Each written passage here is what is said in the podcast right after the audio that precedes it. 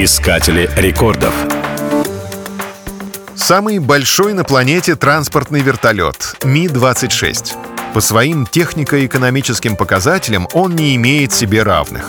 Вертолет был разработан в конструкторском бюро «Миля». При создании самого грузоподъемного вертолета использовали весь опыт проектирования предыдущих моделей. В частности, за базу взяли концепцию Ми-6, но существенно ее доработали. Лопасти Ми-26 стали почти в два раза легче, а винт обеспечивал на треть больше тяги. И это не говоря о колоссальной мощности двигателя. Свой первый полет гигант совершил в 1977 году. Длился он всего 3 минуты. Первые модели комплектовались только для военного использования. Но в КБ быстро поняли, что вертолет подходил и для гражданских целей.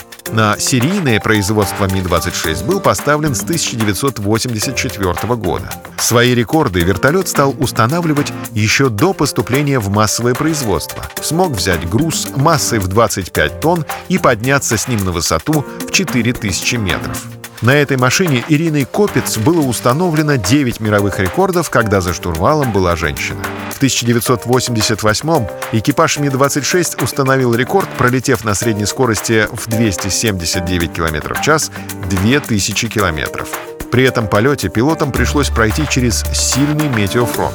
Ну и последним зафиксированным официальным рекордом Гиннесса стала перевозка 224 парашютистов на его борту. Всего за историю модели было изготовлено 316 машин. Они эксплуатируются на территориях многих государств, и сегодня производство многоцелевого Ми-26 продолжается на заводе «Росвертол». Искатели рекордов.